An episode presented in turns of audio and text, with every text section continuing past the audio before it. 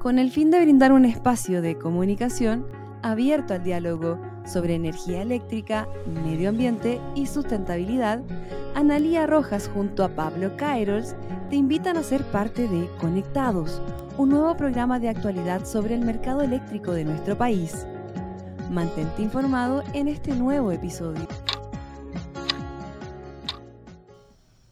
Hola a todos, ¿cómo están? Buenas tardes, buenos días, dependiendo de la hora a la cual nos estén viendo eh, a través de nuestras redes sociales. Suscríbanse, denos like, hagamos que esta comunidad crezca aún más y sigamos conectados. Hemos tenido ya cinco capítulos, todos muy apasionantes, tratando temáticas diferentes, así que contamos con todos ustedes que nos están viendo eh, nos escuchan también, también a través de Spotify y otras redes en las cuales también estamos. Así que estamos súper contentos de continuar en esta senda y tener, para hilar con las diferentes cosas que hemos hecho en los capítulos anteriores, tener un tremendo invitado. Analía, ¿cómo estás? Muy bien, gracias Pablo. ¿Todo bien? Todo bien, contenta de estar de nuevo acá nuestro sexto programa. Imagínate. No, eh, ha, ido avanzando, ha ido creciendo, además el interés. Eh, yo me siento súper contenta porque hemos recibido comentarios eh, de personas, además de, bueno, nuestra comunidad es de chats, que usted tú sabes que hay mucha gente que nos, que nos sigue porque nosotros nos preocupamos de colocar los links de nuestro programa en el chat del After Office de Renovables, en el de Energy Drinks. Hay, ¿ah? Mandamos saludos a toda la gente que nos ve desde ahí. Imagínate, tenemos, yo sacaba la cuenta el otro día, como ya perdí la cuenta, deben ser unas 1300 visualizaciones en YouTube. No, 1300 cuando, para contarle a los escucha.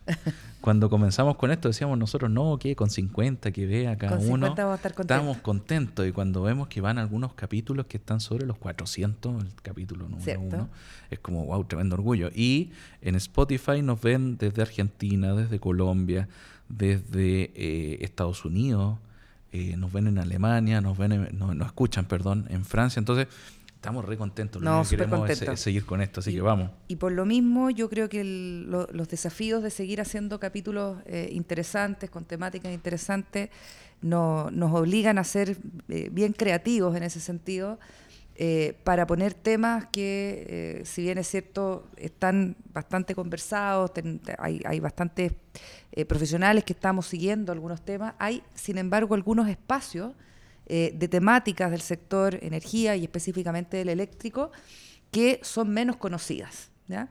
Y por eso mismo hoy día eh, hemos hecho, eh, extendido una invitación a alguien que está en temas de punta, ¿no? que probablemente muy asociado a los temas tecnológicos, de innovación del sector eléctrico.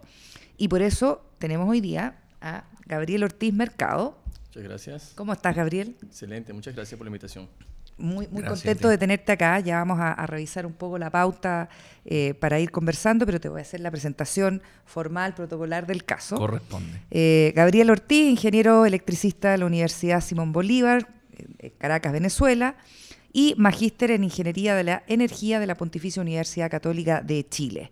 Actualmente Asset Manager de First Solar eh, como sabemos, tienes tú el, a cargo el activo, eh, la, planta solar Luz del Norte, ubicada en Copiapó, que es una tremenda planta, además, que ya nos contarás ahí sus especificaciones y configuraciones. Pero, Gabriel, bienvenido, muy contentos de tenerte acá.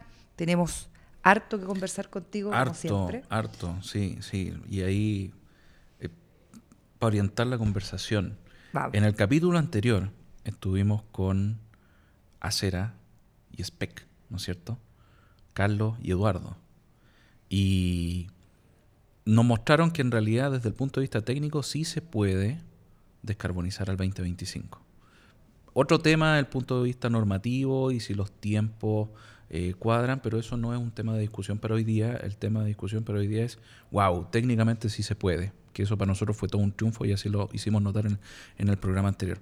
Pero aparecen ciertos conceptos que generan polémica que yo lo he escuchado varias veces, y, para aclarar aquí entre todos, yo soy un humilde ingeniero mecánico, eh, y por lo tanto la electricidad me encanta, de mercado me encanta, pero cuando ya nos metemos al electrón en detalle, me pierdo un poco todavía. ¿ya?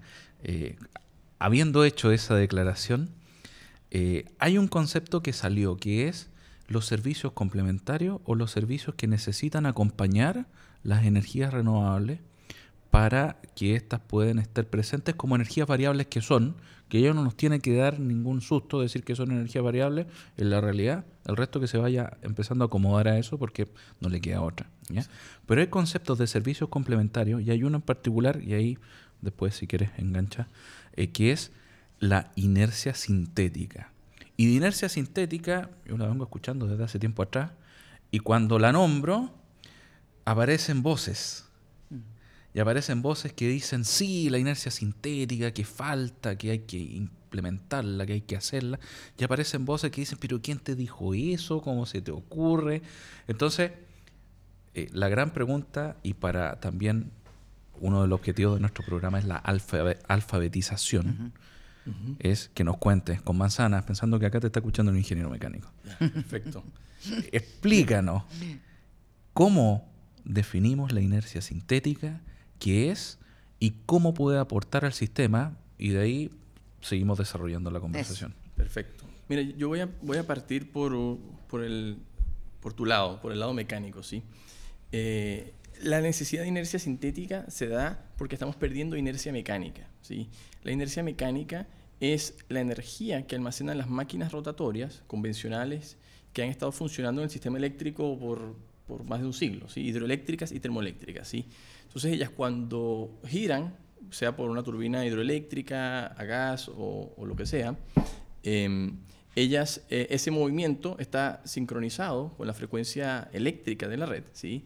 Y en caso de que haya alguna variación en la frecuencia eléctrica de la red, eh, esta energía mecánica primero debe ser vencida, esta, esta, energía que está almacenada en la máquina rotatoria debe ser vencida antes de efectivamente materializarse el cambio de frecuencia. Entonces es un atributo positivo que parte de la inercia mecánica que tienen las máquinas convencionales. ¿sí? Ahora, eh, ¿qué está pasando? Que a medida que entran eh, más centrales renovables variables, cuya tecnología base es la electrónica de potencia, ¿sí? nos vamos quedando sin este atributo positivo que dan las máquinas convencionales, que es la inercia mecánica. ¿sí? Entonces, ¿qué es lo que, lo, que lo que se ha hecho en varios países y en Chile lo vamos a hacer muy pronto? Nosotros hemos tratado de ir emulando cada uno de estos atributos positivos de la máquina convencional a través de la electrónica de potencia. ¿sí? Entonces, por ejemplo, la Central Luz del Norte eh, entrega, hoy en día está autorizada para entregar control secundario de frecuencia en modo automático o AGC ¿sí? al sistema eléctrico nacional. Es la primera del país y, el año pasado se convirtió en la primera en el mundo. Es un hito súper importante. ¿sí? Eh, Después de, ese control secundario de frecuencia, viene el control primario de frecuencia si nos vamos acercando, digamos, a la inercia, que ahora la voy a explicar un poco más. Entonces, el control primario de frecuencia es una respuesta aún más rápida, ¿sí? donde la planta tiene que reaccionar prácticamente de forma instantánea a las variaciones de la frecuencia de la red. ¿sí? Y antes de eso viene la inercia, que hoy en día aportan las máquinas convencionales. Entonces, ¿qué es lo que queremos hacer con la inercia sintética? Básicamente, programar a estas centrales de renovable variable basadas en electrónica de potencia con un algoritmo que emule la respuesta de la máquina convencional. Porque al final la, inercia de la máquina convencional, que es inercia mecánica, ¿sí? se convierte en, una curva de corriente que ayuda a estabilizar el sistema. Entonces esa curva de corriente tú la puedes eh, programar con un algoritmo, ya que la electrónica de potencia al final de cuentas es prácticamente un computador. O sea, eh, un inversor de potencia es en la práctica un computador. Tú le dices lo que quiere y ahí te va a dar lo que tú le pidas. ¿Y eso es gracias a que son muy rápidos en reaccionar? Claro, o sea, la, electrónica de potencia es un semiconductor ¿sí? Eh, de estado sólido. Tú tienes efectivamente un sistema de control avanzado que es un computador. ¿sí?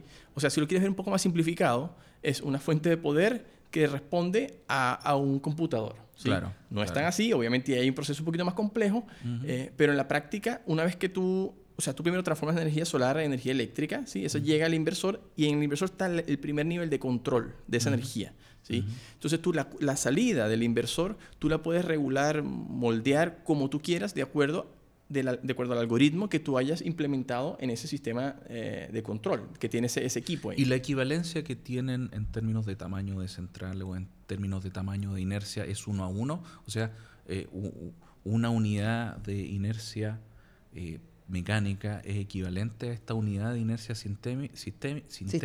Sí, sí, porque al final es, al final es corriente. Es corriente. Porque al final la inercia eh, mecánica se transforma en corriente. Entonces al final en, el inversor de potencia, cuando tú implementas el algoritmo, lo que va a salir es corriente. Entonces tú lo puedes hacer uno a uno. ¿sí? Y de hecho, un ejemplo para que tú veas el nivel de equivalencia, el año pasado hubo un día en particular en el cual Luz del Norte, que es una planta de 141 megavatios, aportó con 93 megavatios de reserva hacia abajo, mm. ¿sí?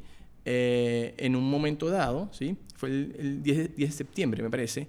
Y eso es relevante porque solo Luz del Norte entregó más de tres cuartos de todo lo que el sistema necesita un día cualquiera del año pasado. ¿sí? En inercia. Que era 120 megas. ¿sí? En, no, en, control secundario de frecuencia. control secundario de frecuencia. Pero ¿a qué voy? A lo que voy con esta comparación, que es lo mismo que con la inercia, que eh, al final la corriente que aporta, ¿sí? dependiendo si la entrega como en forma de inercia sintética, en forma de control primario de frecuencia o en forma de control secundario de frecuencia, al final la corriente es la que tú utilizas o la que te sirve para estabilizar el sistema. A ver, Gabriel, pero yo, como tú, Pablo, eres ingeniero mecánico, y yo soy un humilde economista que también ha ido aprendiendo de estos temas. Entre paréntesis, muchas gracias a personas como Gabriel que me fue introduciendo, eh, yo creo que venimos conversando un año y medio ya de, estos temas. Eh, entonces, al final yo lo entiendo como un atributo que le da la generación para lograr balancear oferta y demanda. ¿no? Y tiene distintos tiempos, básicamente la inercia es la más instantánea, el control primario de, frecuencia también muy rápido, ¿no? y después va disminuyendo o se va diferenciando en la velocidad de la respuesta que te da una de estas plantas que está dotada finalmente de eh, este atributo de la, de la, electrónica de potencia. Entonces yo las preguntas, voy a hacer las mismas preguntas que te hice cuando empezamos a conversar de esto para lograr en el fondo democratizar también el conocimiento. Al final, Gabriel, yo siempre te preguntaba, primero, ¿cuál es la necesidad que tiene el sistema en términos de una magnitud? ¿no? Eh, porque nosotros estamos súper acostumbrados a entender o, o, o más bien enfocarnos ¿no? En los megas de capacidad instalada que necesitamos para descarbonizar, la generación renovable que necesitamos para disminuir eh, emisiones. En el tema de inercia o de todo el mercado de servicios complementarios, midiéndolo en amperes o, también en un mercado eh, finalmente de transacciones, ¿no? O sea, hay un valor en ese mercado hoy día, existe un mercado de servicios complementarios. Eh, quiero saber primero si hay esa magnitud si está clara. Tuvimos una referencia con el estudio de SPEC, ¿no? que dijo, el sistema necesita 25.000, creo, era amperes de servicio o de inercia, ¿no? Eh, y, por lo tanto entender al final cómo es que las plantas o la generación renovable va a ir proveyendo esta inercia sintética a través de qué tipo de implementaciones, porque al final la pregunta es también, bueno, entonces, ¿qué necesitan las plantas solares o eólicas o cualquiera renovable que no esté dotada de una, máquina rotatoria para proveer esta famosa inercia sintética. Y si son equipos, si es software, ¿no? Y la gran pregunta, Gabriel, ¿por qué entonces eh, estamos en un momento en el mercado en donde uno no ve que las nuevas eh, plantas de generación solares, eh, eólicas o cualquiera otra renovable sin máquina rotatoria no está considerando este tipo de eh, atributo tecnológico, ¿ah? llámese eh, equipos o software, para proveer esta, esta necesidad que tiene el sistema, porque yo creo que eso es parte de un diagnóstico que ya está hecho.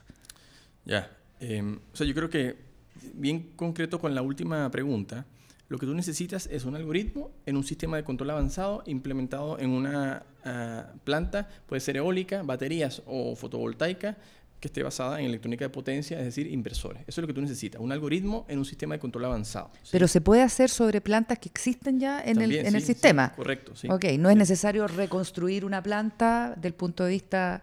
No. Eh, en el peor de los casos tendrías que cambiar el controlador, que es el, cerebro, el computador central, ¿sí? que es un costo en realidad despreciable si lo comparas con el costo total de la planta. ¿sí? Eh, y, otra manera que también de un poco de ver esto de la inercia ¿sí? Eh, y la importancia y el volumen también que tú preguntabas, tiene que ver con, digamos, cómo, cómo funciona en la práctica. ¿sí? En la práctica, la frecuencia de la red tiene que mantenerse cerca de, o sea, en 50 Hz, más o menos una tolerancia mínima que define la norma. ¿sí? Entonces, si tú te sales de esa tolerancia, eh, hay un punto en el cual sencillamente tienes un blackout, los equipos que se conectan fallan y tienes un problema, digamos, de, los consumidores y, y, de la economía, ¿sí? Entonces, para tú evitar los blackouts, que al final es tu, tu mayor riesgo, tú cuentas hoy en día de manera implícita, primero con la inercia, porque esa no la controlas, esa automáticamente se entrega. Cuando varía la frecuencia, la inercia se entrega, la inercia mecánica. Eh, luego viene el control primario de frecuencia, ¿okay? que ese sí está programado en centrales convencionales. Luego viene el control secundario de frecuencia, que también está programado en centrales convencionales y en Luz del Norte, la única que tenemos en el país es fotovoltaica y Punta Sierra, la única eólica que tenemos. ¿sí? Y luego viene el control terciario de frecuencia. Si tú vences estas, estas cuatro etapas, inercia, control primario de frecuencia, control secundario y control terciario, y no lograste estabilizar la frecuencia, vas a entrar en el abismo que tú no quieres entrar, el, de la, el del blackout. ¿sí? Entonces, de ahí nace, digamos, la importancia de la inercia. Ahora, una cosa que, que está ocurriendo y, que se ha demostrado ya en varios estudios en otros países es que en la medida que tú habilitas más eh, centrales eh, eh, renovables variables con control primario de frecuencia, ¿verdad? Y control rápido de frecuencia, porque lo que se ha encontrado es que en realidad pueden hacerlo más rápido que lo, de lo que la norma establece como control primario de frecuencia, tú necesitas menos inercia, porque al final se van compensando todas estas respuestas. Tú tienes primero la respuesta inercial, respuesta control primario, control secundario. Si tú metes control rápido de frecuencia, tú le quitas un pedazo de requerimiento a la respuesta inercial, que de hecho es lo que me parece que comentó Speck. Exactamente. a eso, Ahí vamos. iba eh, lo que nos no decía Eduardo. Pero, a ver, yo quería, a ver si podemos ir, a, ir atrás. Eh, Comentaste tú de que había eh, algunos estudios que se han hecho en otras partes de, del mundo o acá en Chile, otra experiencia. No solo estudios, esto, yo creo que esto se está, eh, entiendo también una frase, frase que mencionó Carlos que decía Chile está en el en el límite positivo de la incorporación de energías renovables hacia el sistema. Eh, por lo tanto, muchos de los problemas que estamos viviendo son problemas que vamos a tener que ir resolviendo nosotros. Pero desde el punto de vista de esta inercia sintética, ¿qué experiencias existen en el mundo? ¿De dónde nace la idea? ¿Hay laboratorio solamente? ¿Hay, tú me mencionabas que ya tienen ustedes acá en Chile una planta. ¿Hay otro lugar en el mundo donde se esté haciendo esto? ¿Cómo, cómo, cuál es el, como decíamos, eh, yo, yo que soy profesor, le digo a los chiquillos, ¿cuál es el estado del arte? El estado del arte, el recorrido además que ha hecho Luz del Norte para llegar a esto. La experiencia más cercana que, que yo tengo es la de el, el US NRL, que es el, básicamente el Departamento de Energías Renovables del Ministerio de Energía de los Estados Unidos. ¿sí? Más conocido como NREL. NREL, claro. Ellos tienen un laboratorio, pero no es un laboratorio de miliamperes, sino de, de megas, megavatios, ¿sí? de, decenas de megavatios donde tienen fotovoltaico, eólico y otras tecnologías y ellos han diseñado estos algoritmos como la inercia sintética, los han implementado y los han llevado al límite. En este escenario controlado, pero no, no cuando uno piensa en laboratorio, de repente piensa en algo muy pequeño que no explota nada. No, ahí pueden explotar las cosas.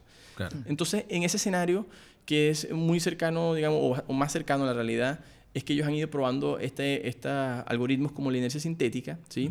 Eh, ver cómo contribuyen al estilo del sistema, etcétera pero no son los únicos. O sea, también en Europa hay estudios, en Alemania, en Inglaterra, Australia también. O sea, hay varios países que están viendo la energía sintética como una alternativa para acelerar la descarbonización. Mm. ¿sí?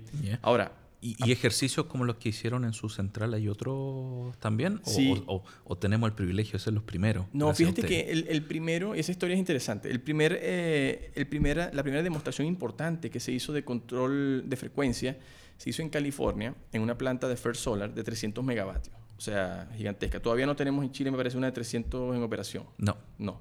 O sea, gigante. Y lo hicieron hace como, en 2016, imagínate, hace cinco años.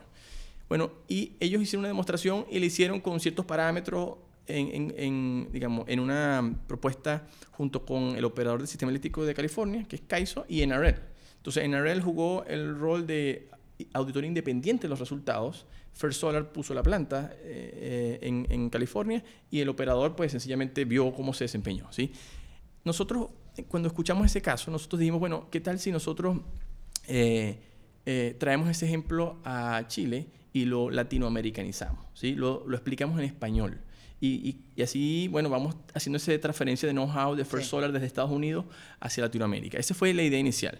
Y esto fue súper interesante porque al final fue como, fue como una inercia que nos empujó eh, hacia un proyecto que fue mucho más, mucho más extenso y, y, complejo también de lo que se hizo en Estados Unidos. Nosotros Aquí hicimos unas pruebas mucho más exigentes sobre luz del norte de lo que se hizo en California con la planta de 300 megas. Es decir, le pedimos a la planta más potencia en menos tiempo, le pedimos más precisión y la planta respondió. Más exigida todavía. Mucho más exigida la, respuesta y exigió. Y además hicimos pruebas adicionales, como por ejemplo, eh, por ejemplo, combinar servicios complementarios. ¿sí? O sea, hicimos una prueba de control primario de frecuencia y control secundario de frecuencia al mismo tiempo. Y la planta demostró, Luz del Norte, que puede en tiempo real eh, entregar control secundario de frecuencia y cuando ve un desbalance de la frecuencia eh, importante, se olvida del control secundario de frecuencia, le da prioridad al control primario de frecuencia y entrega el control primario de frecuencia. O sea, esto es importante porque tú estás diciendo que la planta te puede entregar dos servicios al mismo tiempo. La otra que hicimos también que fue muy buena, que nos hizo en Estados Unidos, fue combinar control de frecuencia con control de tensión, que se va, ya va por otro lado, ¿sí? va por el, por el manejo de la potencia reactiva. Entonces también la hicimos aquí. Entonces, que también es un parte del mercado de servicios complementarios. Claro, también es parte, parte del mercado de servicios complementarios. Entonces, hicimos esa, al final la prueba de, de, Latinoamérica fue más potente, en mi opinión, que la que se hizo en Estados Unidos, pese a que se hizo después. Y la otra cosa es que nosotros, después que vimos el resultado, dijimos, oye, ¿y por qué no vamos un paso más allá? O sea, primero nos preguntamos por qué no lo habían implementado en el mercado en los Estados Unidos y la respuesta es un poco obvia. Es un mercado mucho más grande, mucho más complejo, muchos más actores. O sea, todo es más complejo. Entonces al final nosotros dijimos, em, vamos a tratar de hacerlo acá, en Chile, porque es un país relativamente pequeño. Es como un laboratorio perfecto que se, se escucha comúnmente en la, en la industria. Entonces es un pequeño, pero no es tan pequeño. Y tratemos de meterlo aquí en el mercado. Y ahí nosotros iniciamos o continuamos esta, esta relación con el Coordinador Eléctrico Nacional eh, para, para, implementar formalmente estas capacidades en Luz del Norte para entregar el servicio en condiciones ¿Qué año estamos hablando? De esto? estamos hablando entre 2019 y 2020. Ah, ayer. Reciente, sí. Y es así como en junio de 2020 Luz del Norte se convierte en la primera central fotovoltaica del mundo que entregaba, o sea, que entrega, perdón, servicios complementarios eh, de control de frecuencia en condiciones reales de operación tanto de sistema como de mercado. ¿Sí? Entonces pasamos de copiar y mejorar a liderar. Ahora, yo, yo recuerdo haber ido a algún evento del coordinador eléctrico a propósito de, la adopción, en el fondo, del anuncio de la adopción tecnológica y de este laboratorio de tecnología e innovación, pero eh, eh, un par de años antes, ¿no? O sea, eso eh, tardó su, su, resto, su resto en, en ser estudiado, aceptado por el coordinador. Me imagino que el rol del coordinador ahí fue clave para adoptar en el fondo la idea de, implementar esta tecnología. O sea, eh, ha sido cambiante, ¿sí? Em, en, la primera, en la primera instancia fue 2017, la antigua dirigencia fue puertas abiertas y fue súper bueno, ¿sí? Eh, lo que ocurrió en 2018 es que nos dedicamos un poco a hacer difusión de esta información. Era un poco lo que tú decías de alfabetización, pero no solamente en Chile, sino a nivel global. Muy importante. entonces, premiado, además. Claro, entonces estuvimos primero en Alemania representando a Chile, o sea, no a First Solar, sino a Chile, eh, junto con otros innovadores y el Comité Solar de Corfo, eh, presentando esta innovación. Eh, después, perdón, eso fue en la Agencia Internacional de Energías Renovables, IRENA, 2018. Luego fuimos reconocidos como una innovación importante dentro del marco del Mission Innovation, que es parte de la COP21. ¿sí? entonces, después de Mission Innovation también recibimos, todo eso fue 2018-2019. En 2020 eh, recibimos eh, reconocimiento también del Solar Impulse Foundation de Europa. Entonces hemos, hemos recibido una serie de reconocimientos de instituciones muy reconocidas eh, que básicamente resaltan y muestran la importancia de esta innovación y de lo que implica para la transición energética. ¿Y, cuáles son los siguientes pasos? Ya, check. Tenemos una prueba, tenemos una central que está haciendo tenemos que incorporar ahora, y ahora quiero hacer un gancho con lo que conversábamos en el capítulo anterior eh, con Carlos. Vamos a hacer una pequeña introducción. Eh, y con Eduardo, que básicamente nos mostraban que el camino de la transmisión es un camino que hay que recorrer, pero que no es el único camino y que existen otros caminos que se tienen que recorrer quizás al mismo tiempo, porque bajo una... A ver, para explicarle un poco a los telescuchas, aquí tenemos ingenieros muy tradicionalistas, tenemos ingenieros más innovadores, y eso pasa en arte y pasa en ingeniería y en matemática y pasa en todos lados. Entonces, lógicamente, si somos más conservadores, queremos tener la línea que nos conecte. Pero si queremos hacerlo antes, no, muestran ahora que hay nuevos formatos para hacerlo, que son formatos de incorporación de almacenamiento, que son formatos de incorporación de estos nuevos sistemas eh, que, pueden, que pueden aportar a la estabilidad para lograr el objetivo, que el objetivo es la descarbonización lo más temprano, lo más temprano posible. ¿Cuáles son en, ese esquema? Tanto desde el punto de vista de la transmisión y almacenamiento, y incorporando este nuevo elemento que traemos hoy día eh, a colación en nuestro programa, que es la inercia sintética. ¿Cómo, cómo, cómo hacemos que este ambiente conviva? ¿Cuál es, ¿Cuál es su rol, su parte en este juego? O sea, yo, creo que es una muy buena pregunta, ¿sí? Yo creo que eh, hay un error de las autoridades, o sea, lo que se ve públicamente es que el discurso se enfoca mucho en la importancia de la línea HVDC para evitar vertimiento y para acelerar la transición. Lo hemos visto en los titulares que dicen la eh, línea o el sistema habilitante para la descarbonización. La línea de la descarbonización. La línea de, descarbonización que, que, uno compra fácil. Y, está bien, la, comparto, pero tenemos otra alternativa, explorémosla. Exacto, y eso es cierto, ¿sí? Eso es cierto. El punto es que no es la única solución a la cual nosotros deberíamos estar, eh, digamos, apostando. hoy en día, ¿sí? O sea, eh, esa es una solución para empezar de mediano a largo plazo, ¿sí? O sea, la línea HVDC que nos va a permitir traer toda esa energía renovable del, norte grande, eh, se debería estar terminada a finales del 2028, ¿sí? el mejor escenario, ¿sí? y ya, hay un, ya están entrando 6.000 megas que van a saturar la línea Rodas por Paico y nos va a llevar muy probablemente a un escenario de vertimiento. Entonces la pregunta es, nosotros vamos a estar aquí eh, del 2022 al 2028 votando energía renovable, mm. y escúchese bien, reemplazando esa energía renovable en la zona central por termoeléctricas, las que vayan quedando en condiciones de cambio climático, y por hidroeléctricas eh, en condiciones de megasequía. Eso es un absurdo. Entonces, hay que ir viendo qué otras alternativas hay eh, disponibles. Y hay. O sea, para la primera, la siguiente alternativa, que también es como de mediano plazo, es el mercado de almacenamiento. ¿sí? Eh, una actualización de la, de la, norma de la potencia y suficiencia. Yo no, estoy, eh, no me la he leído, ¿sí? no puedo hablar de, de, ella. Pero hay señales claras en pro de de remunerar eh, y reconocer en el fondo los Hay señales, agregaría yo. Hay señales. Hay señales, hay señales al almacenamiento. hay señales, lo que sí, eh, digamos, sin haber leído en detalle, eh, si esas señales no son buenas, no son, no dan certeza y no te dan una señal económica para hacer una inversión de ese tipo, y este mercado no avanza, vamos a, vamos a tener más problemas de vertimiento. Entonces, pero esta es una sola de, digamos, la siguiente, digamos, eh, espacio para evitar vertimiento y acelerar la transición, almacenamiento.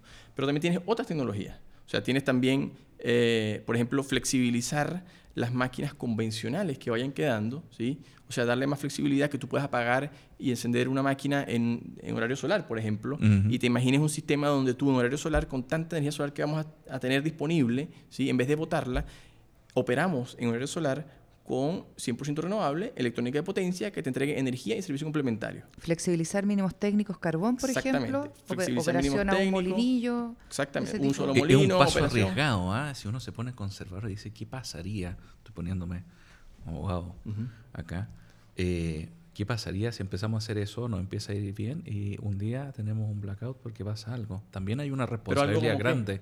algo como que, porque tú estás, tú estás exigiéndole más flexibilidad a las centrales convencionales. Sí. Te puede pasar algo en una máquina, que de repente por, por el excesivo, digamos, encendido y apagado, te, te falle, sí, te, la compro esa. Pero no van a ser todas. O sea, yo tienes que, tener recursos, ¿no? Claro.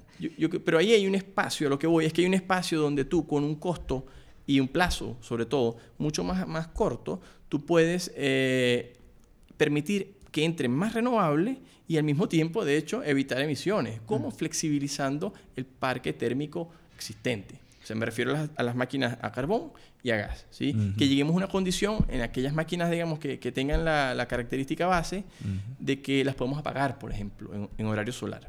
O sea, eso, eso, es una mirada que, que yo he visto. Y de, bueno, y también está el tema de, de poner la lupa a los mínimos técnicos. O sea, la Los mínimos técnicos que son los mínimos técnicos técnicos y también los mínimos técnicos ambientales. Ahí hay un tema hoy día entre el gas y el carbón que eh, entiendo eh, es muy, eh, o sea, esto lo hemos conversado en varias mesas también.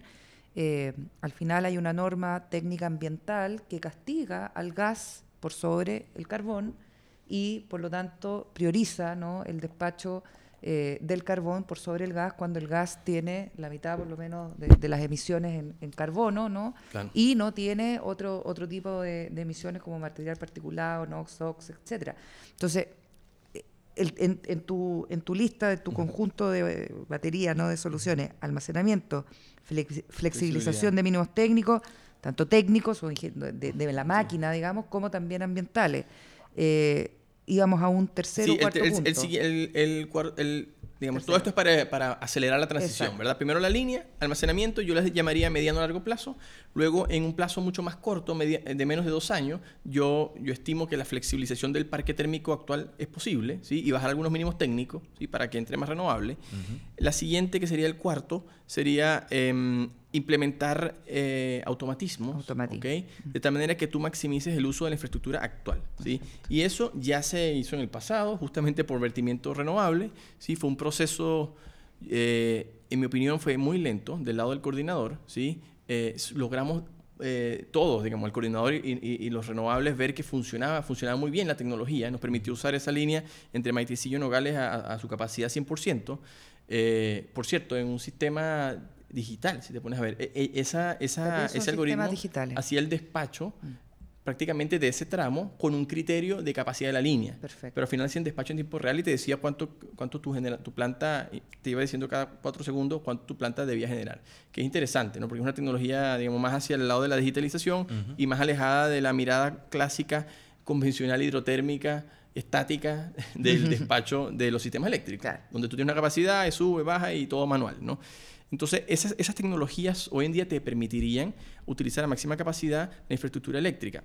Y, ¿Criterios de operación también de ah, línea? ¿Cómo? En los criterios de operación de línea, ¿tú también estás de acuerdo con esta visión de relajar, criterio N-1? Es que eso es lo que es complejo, es complejo. Tenés que relajar, puedes relajarlo, pero tienes que tener algo de que sujetarte igual. Entonces, pero ahí es donde viene el concepto de, tomar otro. transmisión virtual Exacto. Y de la incorporación de activos de almacenamiento. Eh, que te brinden, que brinden en ese segundo circuito en el fondo. y no nos olvidemos, y ahí yo también voy a, lo que hacemos en Enor, eh, que los temas de predicción de, también son un temazo. Nosotros tenemos un área de desarrollo de inteligencia artificial que la pueden revisar todos los que, los que quieran, se meten a la página web de la empresa, miran demanda, y ahí, por ejemplo, de forma gratuita está eh, la, la demanda del próximo día con una precisión de, estaba mirando las últimas 48 horas, de más del 98%. Entonces, hay temas Son herramientas de gestión, finalmente. Son herramientas de gestión que hay que modernizar, hay que tener un,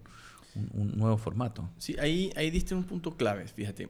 O sea, la manera en que yo veo el sistema eléctrico, por mi experiencia en Luz del Norte, con estos sistemas de control avanzado, es que en la medida que entre más energía renovable variable, solar, eólica, eh, va a ser imposible para el operador del sistema eléctrico despachar de manera óptima en tiempo real. ¿ok? ¿Por qué? Porque es demasiada información eh, que va variando en segundos. Y, y, es por esto que queda obsoleto esa mirada del operador antiguo del modelo hidrotérmico clásico, donde tenías tú almacenado tu agua o mm. tus canchas de carbón o tus tanques de gas y tú sabías cuánto te quedaba y despachabas con anticipación prácticamente y mm. tú estabas cubierto y tenías respaldo. Esa, esa manera de operar el sistema eléctrico está obsoleta. Entonces, mientras más renovable variable entre, que es inevitable, no solamente porque es renovable y queremos combatir el cambio climático, sino también porque tiene menos, menor costo, mientras más... Eh, eh, eh, esta energía renovable variable ingrese al sistema eléctrico, se, se ve obligado el, operador del sistema eléctrico, quien quiera que sea, a implementar otros mecanismos de despacho y de evaluación de la información en tiempo real. Para empezar, hay que agregar más sensores del tipo DLR, sensores en la línea de transmisión en tiempo real para ver la capacidad dinámica, eh, capacidad de control, digamos, hacia los dos lados de las centrales de generación.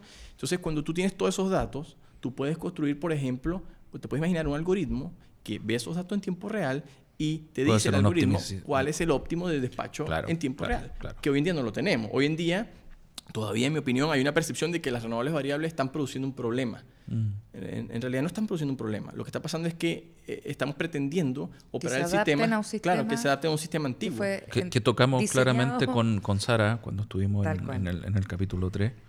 Eh, que nos decía de estas etapas, estos pasos, y ya estamos en la etapa donde las energías renovables son quienes son los dueños de, esta nueva cancha. Así que los demás jugadores son invitados y tienen que sentirse como tales. Así que...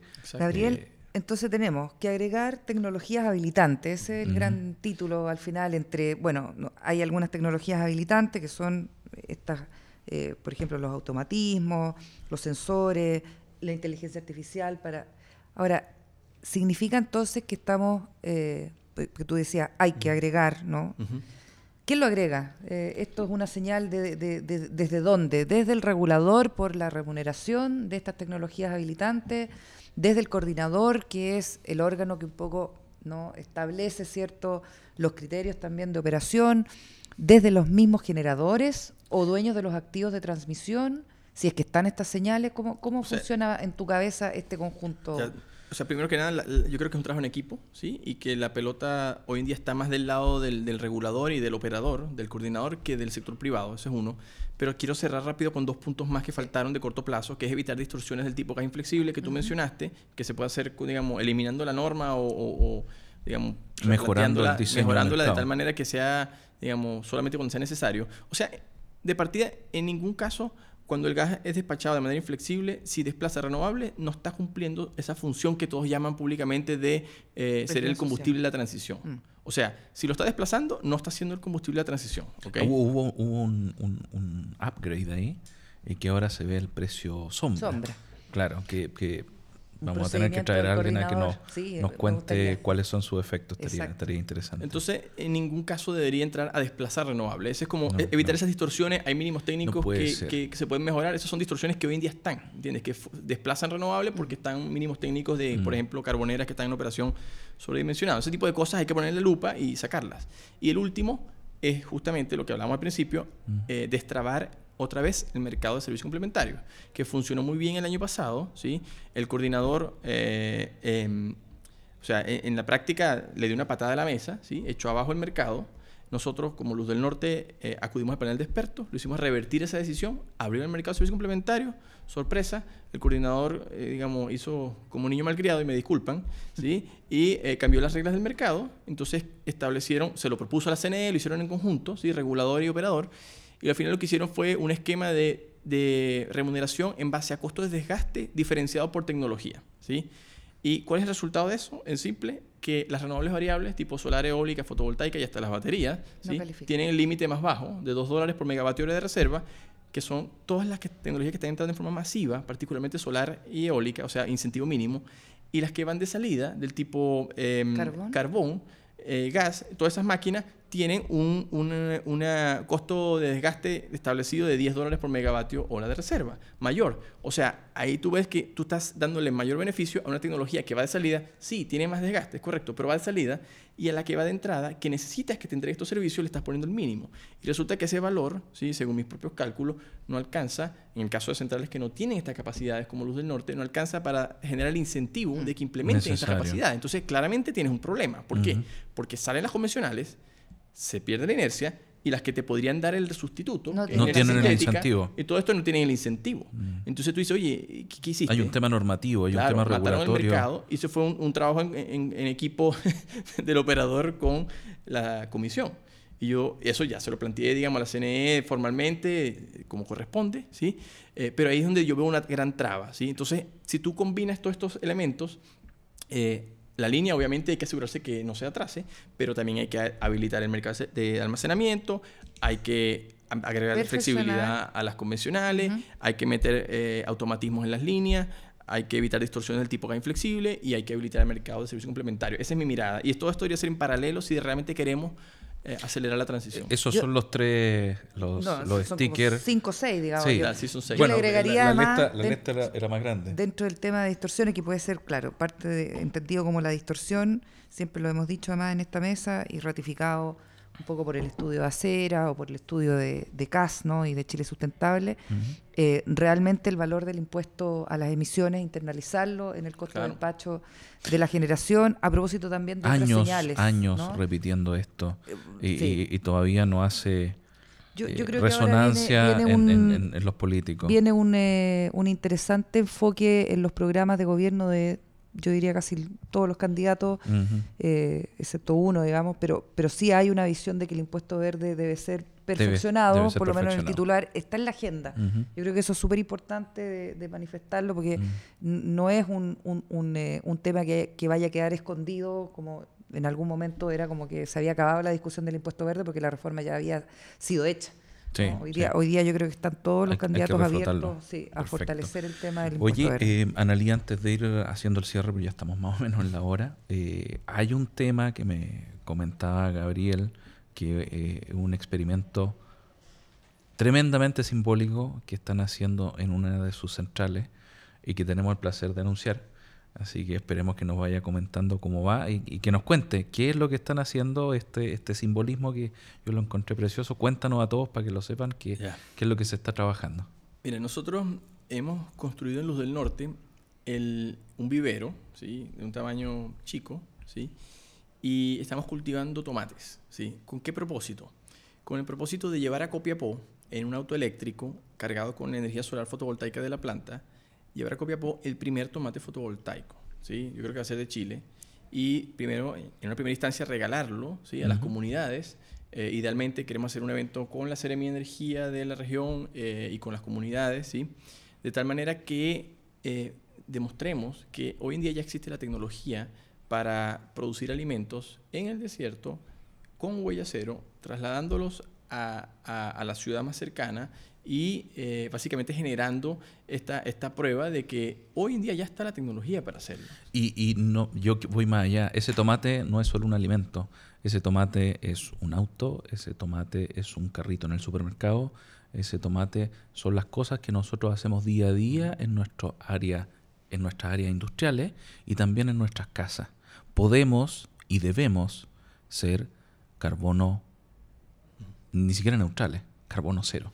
carbono libre. En, eso es donde estamos trabajando en muchas de las asociaciones en las cuales estamos presentes, en las empresas donde estamos presentes, y es el objetivo de este, nuestro programa de, como ha dicho varias veces, remecer la jaula, salgamos de la inercia ¿ah? y entremos en este nuevo eh, sistema eh, de, de, inercia y logremos hacer el cambio que todos queremos hacer, pero que tímidamente nadie se atreve a, agarrar el lápiz y empezar a firmar cómo se tiene que hacer la cosa. en ese sentido, yo creo que ese es el aspecto que, hay que seguir. Para el cierre también un poco tus mensajes finales eh, a propósito de, mira, recorrimos temas, la descarbonización acelerada, ¿no? Eh, la importancia de la inercia sintética, cómo funciona, la relación con la transmisión, ¿no? Tu lista, ¿no? de, cuáles son esos elementos. los 10 puntos de la lista. Está bien, porque sean hartos, pero, pero identificados. Y yo creo que también eso es, muy importante para ir también orientando,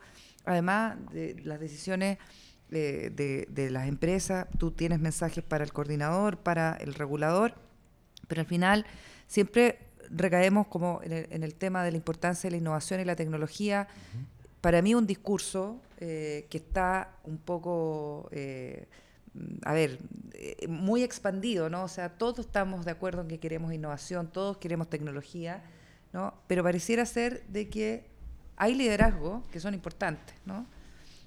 Hay deudas también hoy día, año 2021, septiembre, ¿no? Que pareciera ser un, un tema recurrente dentro de la generación renovable o los agentes que están impulsando ciertas mejoras, ¿cierto?, en el sistema que eh, requieren de un empuje adicional a la del privado.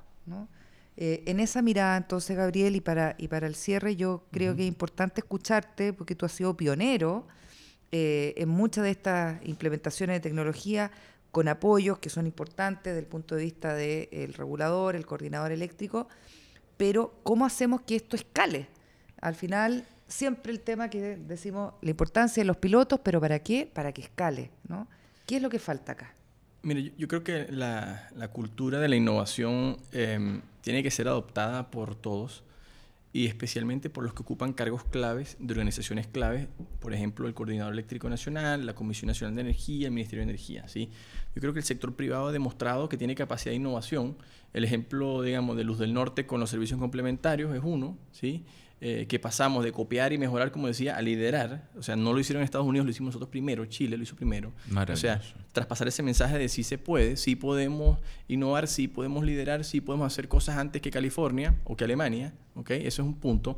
Y es un mensaje que suena un poco como común, pero no se, no se termina de internalizar. ¿sí? El ejemplo del, del, cargador de auto eléctrico de Luz del Norte, que es el primero de Latinoamérica conectado directamente a la planta fotovoltaica, de acceso público gratuito. ¿sí? Esa también es una innovación mm. eh, en términos de lo que, de lo que representa, ¿sí? de acelerar la electromovilidad para todos ¿sí? en región.